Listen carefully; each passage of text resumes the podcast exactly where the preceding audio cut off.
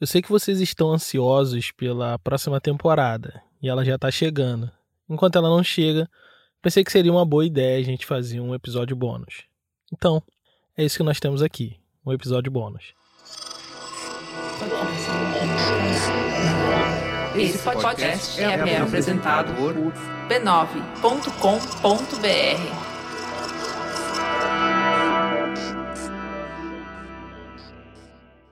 Dizem por aí que a gente só morre quando é esquecido.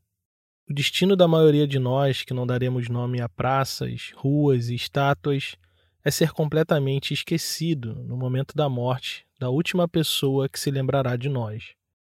Parece trágico, mas é verdade. O destino da maioria é o esquecimento. Mas há outros dois grupos de pessoas os que entraram para a história de maneira irreversível e dificilmente serão esquecidos, esses são imortais. E os que por muito tempo foram esquecidos, mas que por algum motivo inacreditável, de repente ganham vida nas páginas da história de maneira também irreversível. Esse último grupo, o de pessoas por muito tempo esquecidas e que ressuscitam na memória coletiva, é um acontecimento raríssimo por algum motivo cósmico desconhecido, esse evento raro aconteceu com uma mulher negra, brasileira, maranhense, que viveu durante o século XIX. Seu nome era Maria Firmina dos Reis. Ela foi romancista, cronista, poeta, compositora e educadora em um momento da história em que ser só uma dessas coisas já era bastante atípico para uma mulher negra. Mesmo sendo uma pessoa extraordinária, impossível de ser ignorada, ela foi completamente esquecida por quase 100 anos. Até que um acontecimento improvável fez ela ressurgir das cinzas da memória histórica. Meu nome é Thiago André e esse é o História Preta. Você está ouvindo a série O Plano, episódio bônus A Mulher Esquecida.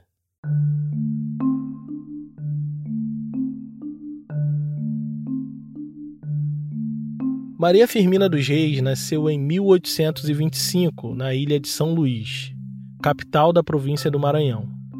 Filha bastarda, a menina negra nasceu livre num país ainda escravocrata. Vivendo em condições sociais deploráveis na capital, quando tinha apenas cinco anos, precisou se mudar para a vila de São José de Guimarães, localizado no continente e separado da capital pela Baía de São Marcos. Ela cresceu numa casa ocupada apenas por mulheres. Sua avó, sua mãe, a prima Balduína e a irmã Amália eram suas únicas companhias naquela vila pacata do interior. Nesse lugar esquecido por Deus, Maria Firmina daria os frutos mais improváveis. Levando em consideração as condições sociais da população negra livre do Brasil naquele período, era quase impossível que Maria Firmina fugisse do script destinado à maioria das pessoas negras: analfabetismo, subemprego doméstico e invisibilidade social. Como tantas outras, ela foi criada e assimilada desde cedo para entender seus limites sociais e desencorajada a romper com os papéis que a sociedade deu para ela. Quando vemos um Luiz Gama, um André Rebouças ou José do Patrocínio rompendo com papéis sociais esperados para homens negros, é algo realmente surpreendente. Foram empresários, advogados, proprietários de jornais, numa época onde boa parte da população negra ainda era escravizada. O que fizeram foi algo realmente extraordinário. Mas diferente deles, Maria Firmina tinha mais uma camada de limitação social. Ela era uma mulher mais do que isso, era uma mulher negra.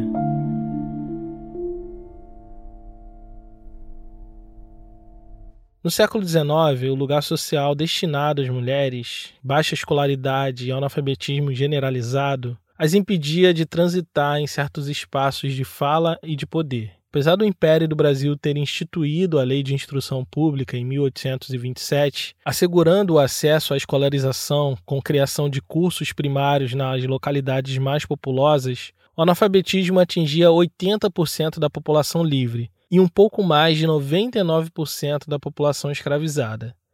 Naquele tempo, ler e escrever configurava uma larga vantagem social, mas as chances de uma mulher branca se alfabetizar eram muito pequenas, e de uma mulher negra beiravam o impossível. Para aumentar as chances de Maria Firmina viver uma vida melhor, sua mãe decidiu deixar ela na casa de uma tia, que tinha uma condição financeira mais favorável se comparado com o resto da família. E nessa casa, Maria Firmina daria os seus primeiros passos rumo ao impossível. O ensino formal era escasso para meninas como ela, e por isso ela precisou ser autodidata na maior parte do tempo, aprendendo as primeiras letras com pouquíssima ajuda e se tornando fluente na escrita e leitura do francês. Chegou na vida adulta com um acúmulo impressionante de bagagem cultural. Música, poesia, literatura, pouquíssimas coisas no campo da arte passavam despercebido ao olhar atento de Maria Firmina. Mas mesmo que fosse uma mulher fora da curva para os padrões da época, incluindo as privilegiadas mulheres brancas, ela tinha um horizonte de possibilidades muito limitado no que diz respeito à carreira profissional. Precisando se inserir no mundo do trabalho livre, ela buscou uma profissão que fosse receptiva às mulheres e, ao mesmo tempo, não afastasse ela das artes e da intelectualidade. E só tinha um jeito de conseguir todas essas coisas naquele momento: ser professora do ensino primário. Essa era uma das profissões consideradas tipicamente femininas no século XIX. E para Maria Firmina representava uma oportunidade ímpar de continuar próximo das letras. Aos 22 anos, ela prestou concurso público e foi aprovada para a cadeira de instrução primária no município de Guimarães, se tornando a primeira professora efetiva a integrar oficialmente os quadros do magistério na província do Maranhão. Mas diferente do que se imagina, naquele tempo não existia uma estrutura escolar como vemos hoje. Um prédio com diversas turmas, corpo docente, diretoria, nada disso. As escolas, quando existiam, quase sempre eram pequenos barracões localizados em alguma propriedade privada, onde crianças da região se reuniam para tentar aprender algo. Em Guimarães, isso não era diferente. Todos os dias pela manhã, Maria Firmina dos Reis subia num carro de bois e partia em direção a um barracão na propriedade de um famoso senhor de engenho da região. Lá, ela dava aula para os filhos do sujeito, para as crianças mais pobres que ela mesma levava e algumas outras que se juntavam no caminho. Uma sala de aula misturada com a dela, com crianças abastadas e pobres estudando juntos, não era comum naquela época. Mas de alguma forma ela conseguiu convencer o proprietário das terras que aquilo era uma boa ideia. Maria Firmina passaria praticamente toda a sua vida em sala de aula ensinando crianças. Mas não só isso.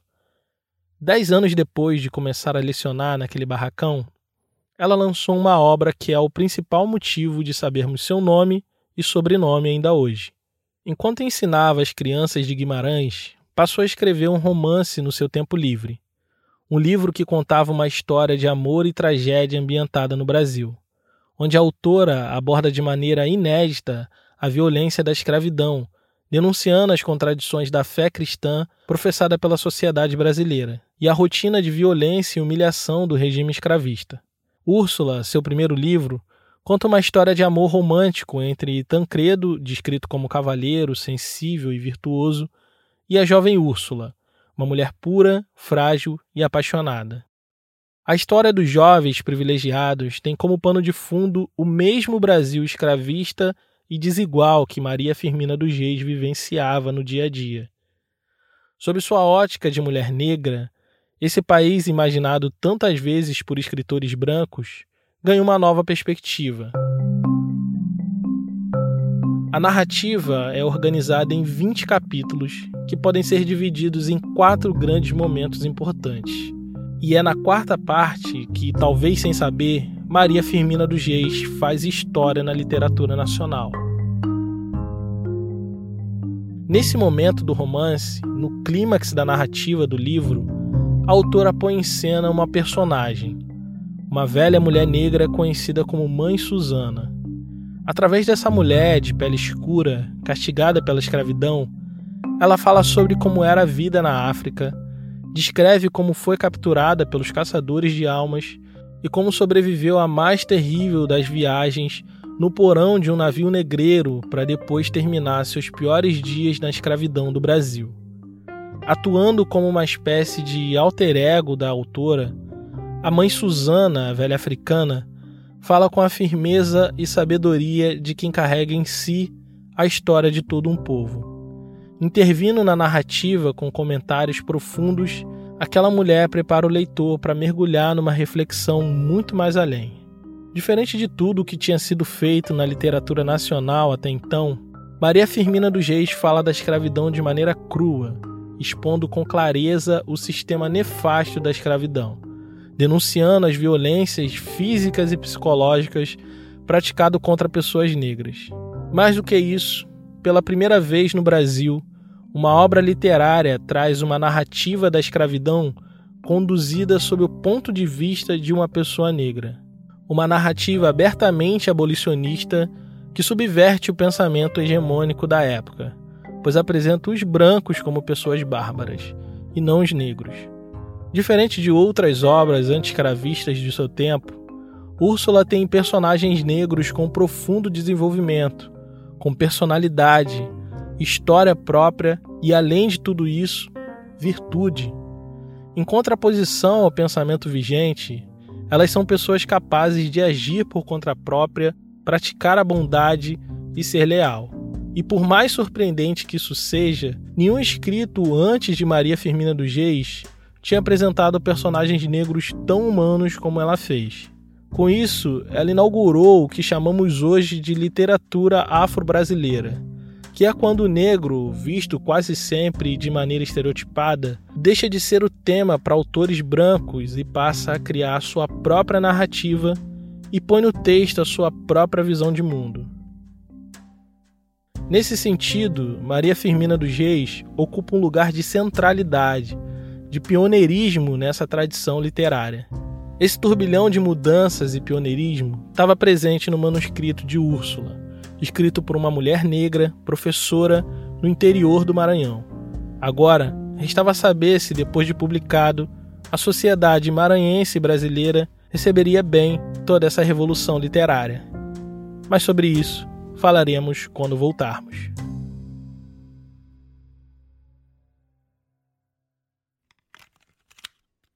Vocês pediram e agora finalmente o História Preta tem uma lojinha online. Agora você vai poder vestir uma camiseta ou moletom bonitão com o rosto do Luiz Gama, Rebouças, Patrocínio e muitos outros personagens da nossa história.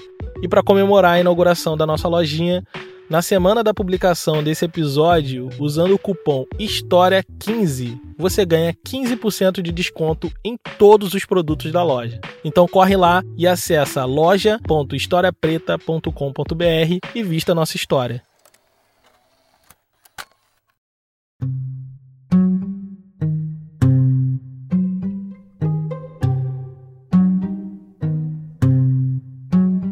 Úrsula foi publicada em 1859 na cidade de São Luís, na província do Maranhão. Por algum motivo que podemos apenas especular, ela não assinou a autoria do livro. Na capa tinha o título da obra e logo abaixo, onde deveria estar o seu nome verdadeiro, estava escrito apenas um amaranhense. Apesar de omitir algo tão importante como seu próprio nome, ela não escondeu o fato de que era escrito por uma mulher. Maria Firmina trazia em si dois marcadores sociais que faziam o lançamento desse livro algo extraordinário para os padrões do século XIX. Ela era negra e mulher. E talvez seja esse o motivo dela não ter a mesma sorte de outros escritores de sua geração. Apesar de estar inserida numa sociedade feita para que sua vida desse errado, Maria Firmina, talvez sem se dar conta, conseguiu superar com larga vantagem as barreiras impostas a ela. Até aquele momento, pouquíssimas mulheres estavam escrevendo no Brasil. Na verdade, o que tudo indica, Maria Firmina foi a primeira mulher a escrever um romance no Brasil. Os campos da intelectualidade, arte e criatividade eram de dominação hegemônica da masculinidade.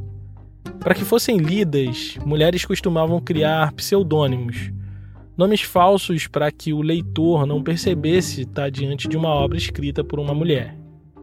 Mas Maria Firmina quebra esse paradigma não só por ser a primeira mulher a escrever um romance nacional, mas por deixar evidente de antemão que Úrsula era um romance escrito por uma mulher. Consciente das possíveis críticas que poderia receber por conta de sua ousadia, de ser uma mulher negra, professora primária do interior, se aventurando num mundo dominado por homens, ela usou a estratégia de, logo no início do texto, fazer uma espécie de pedido de desculpas, a fim de jogar para baixo a expectativa do leitor. Quando abrimos a obra Úrsula, encontramos uma espécie de prólogo em que a autora escreve o seguinte: Mesquinho e humilde livro é este que vos apresento, leitor. Sei que passará entre um diferentismo glacial de uns e o riso mofador de outros. E ainda assim, eu dou lume. Não é vaidade de adquirir nome que me cega, nem o amor próprio de autor. Sei que pouco vale esse romance porque é escrito por uma mulher, e uma mulher brasileira, de educação acanhada e sem um trato da conversação dos homens ilustrados, que aconselham, que discutem e que corrigem, como uma instrução misérrima, apenas conhecendo a língua de seus pais e pouco lida, e seu cabedal intelectual é quase nulo.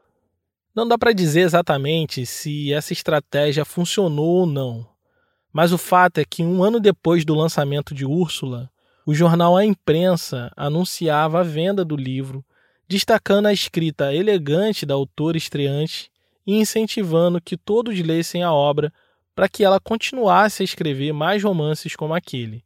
Mas foi numa outra edição do jornal, em matéria não assinada, que publicaram algo que mudaria sua vida para sempre. O texto, que era uma espécie de review do livro, rasga elogios à imaginação e à vivacidade da escrita. E lista com todas as letras que a autora de Úrsula não é apenas uma maranhense, como está na capa. Na verdade, ela tem nome e sobrenome. Se chama Maria Firmina dos Reis e é professora pública na província do Maranhão. A partir daí, todos vão saber que a mulher que se escondia por trás do codinome Uma Maranhense na verdade, era uma mulher negra, inteligentíssima e multitalentosa. Ao que tudo indica, Maria Firmina dos Reis foi muito bem recebida na imprensa maranhense e passou a contribuir de maneira esporádica com diversos jornais. Apenas um ano depois do lançamento de Úrsula, encontramos diversos poemas assinados por ela publicados em vários jornais diferentes.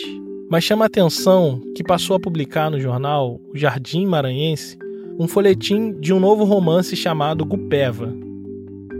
A cada semana, o jornal publicava um capítulo novo do livro, assim como são os podcasts seriados hoje em dia.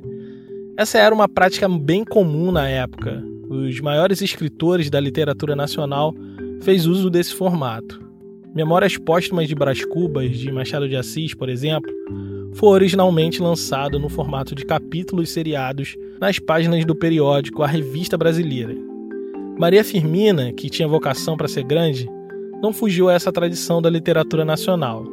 Gupeva, seu segundo romance, foi lançado de 1861 a 62 e depois teve relançamentos em 63 e 65, todos em jornal, todos seriados. Em 1871, ela publicou um conjunto de poemas intitulado Cantos à Beira-Mar, que foi amplamente divulgado na imprensa de sua província. Sua presença como escritora nos jornais do Maranhão era esporádica, porém constante.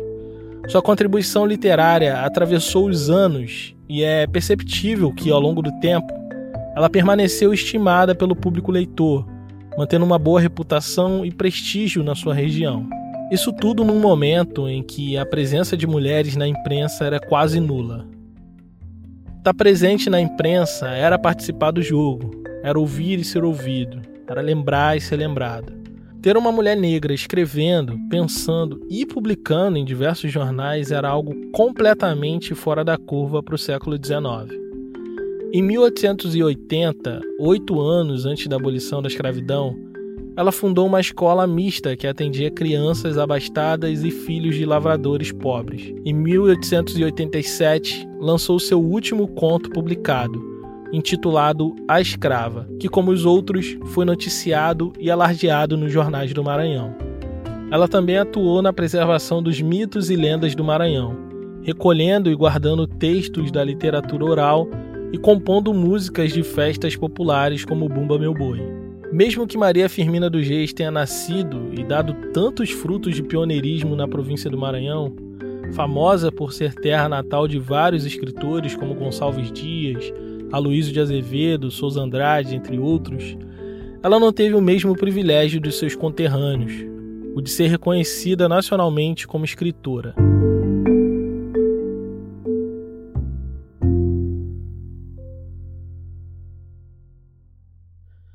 Vivendo nas margens de um país centralizado na sua corte, no Rio de Janeiro, ela cometeu o enorme pecado de nascer maranhense, mulher e negra.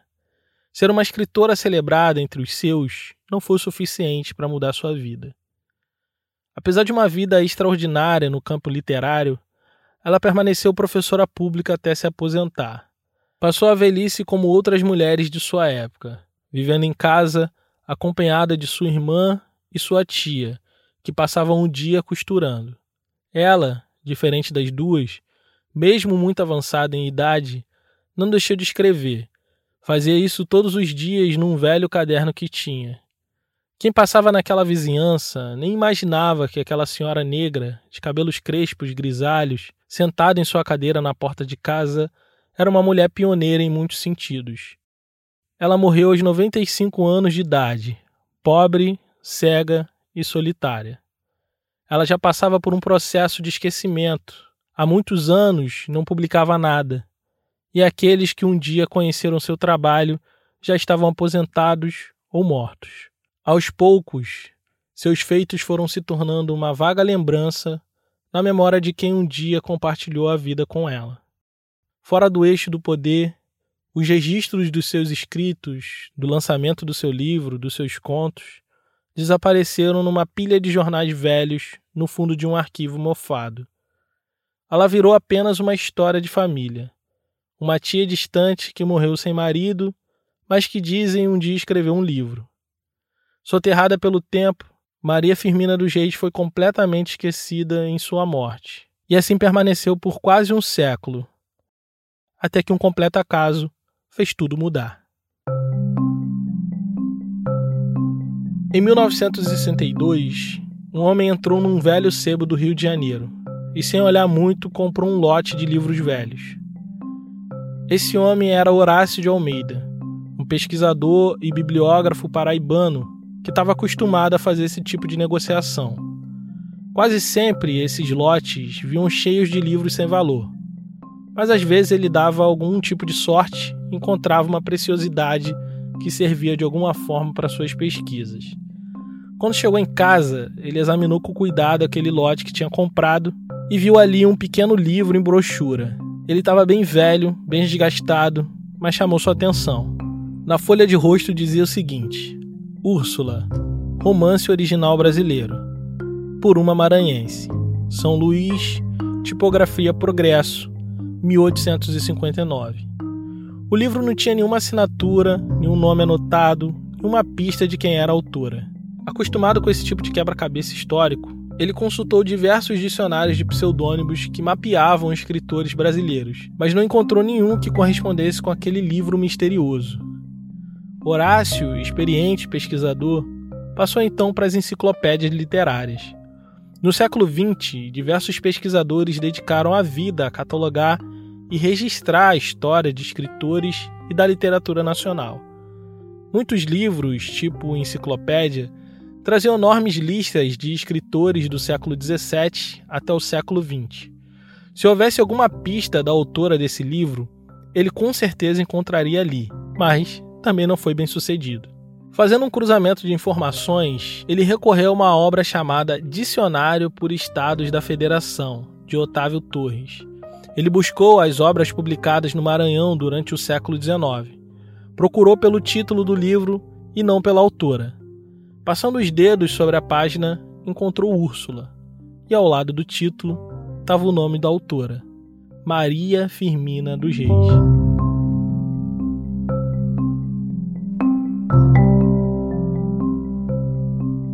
Sabendo o nome da autora, voltou às enciclopédias para ver se achava alguma coisa.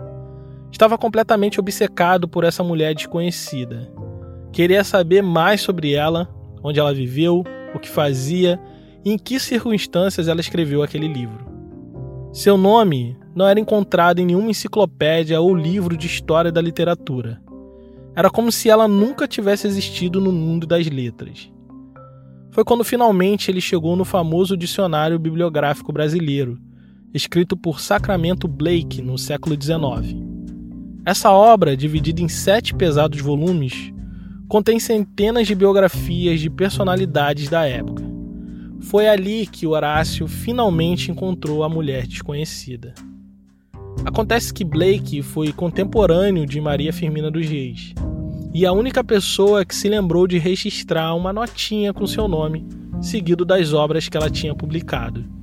Finalmente, estava resolvido o enigma e Úrsula agora poderia descansar anônimo numa prateleira empoeirada de um velho pesquisador.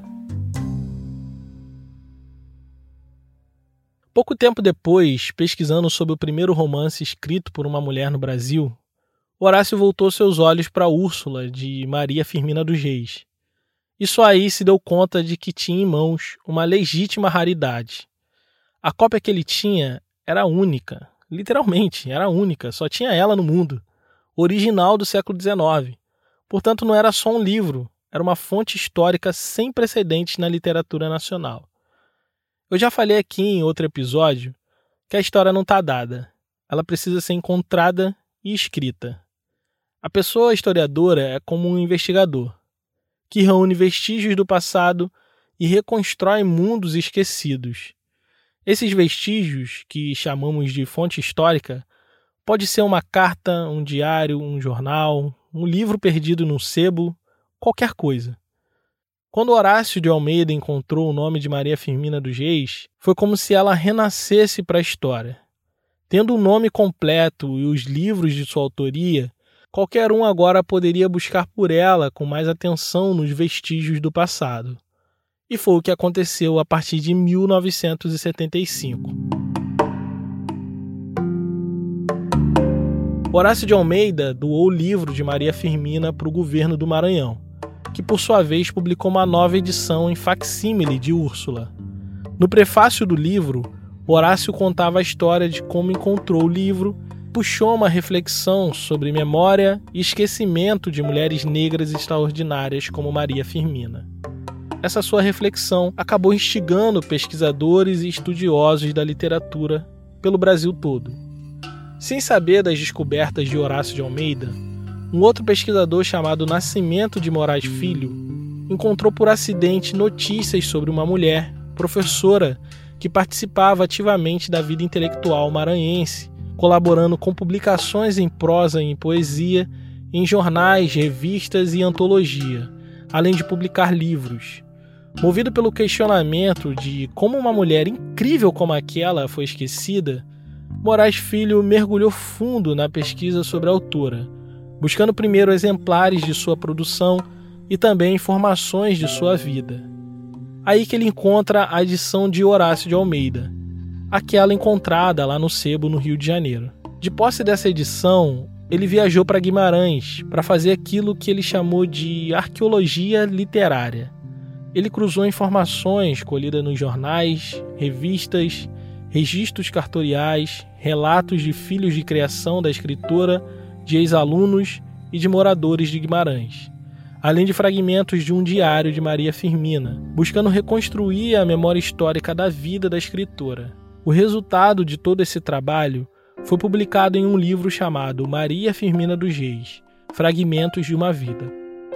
Essa obra foi responsável por apresentar Maria Firmina dos Reis ao mundo, e a partir daí, muitos pesquisadores debruçaram sobre sua obra reconstruindo não só sua biografia, como analisando o valor literário dos seus escritos. É impressionante perceber que até 1975 a gente não sabia absolutamente nada sobre ela. Nada. Era como se ela nunca tivesse existido e a partir daquela data o Brasil ganhava uma nova personalidade negra para o seu panteão de heróis nacionais. Absolutamente tudo nesse episódio tudo mesmo. Os primeiros passos, a cidade de nascimento, os livros publicados, tudo. Tudo isso não seria possível saber sem as descobertas dos anos 60 e 70. E é assombroso pensar que isso tem um pouco mais de 50 anos. É espantoso a facilidade e frequência com que mulheres negras são apagadas da história. Durante toda essa última temporada, as pessoas vinham me perguntar aonde estavam as mulheres negras no movimento abolicionista. E a minha resposta sempre foi o que tenho disponível.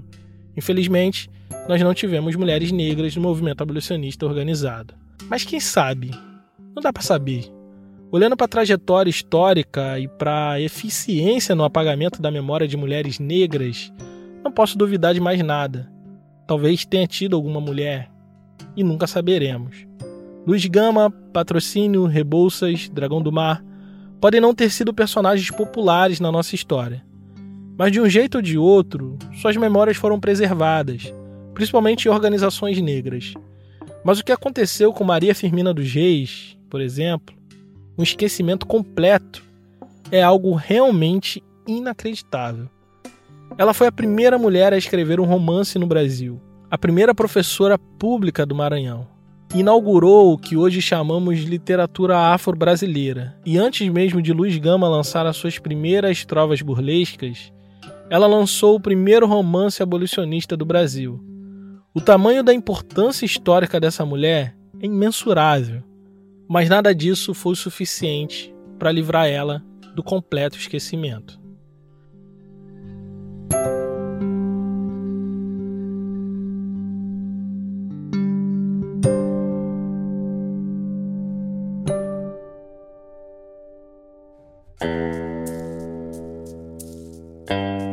Esse podcast é uma produção História Preta com distribuição da rede B9 de podcasts. Esse episódio só foi possível graças à contribuição generosa de nossos apoiadores. Se você gosta do nosso trabalho, considere nos apoiar em apoia.se barra História Preta. Gerência da Comunidade, Carolina Ferreira. Trilha sonora original, Jonatas Cristino. E as trilhas adicionais são da Blue Dot. Eu sou Thiago André e pesquisei, roteirizei e apresentei esse episódio.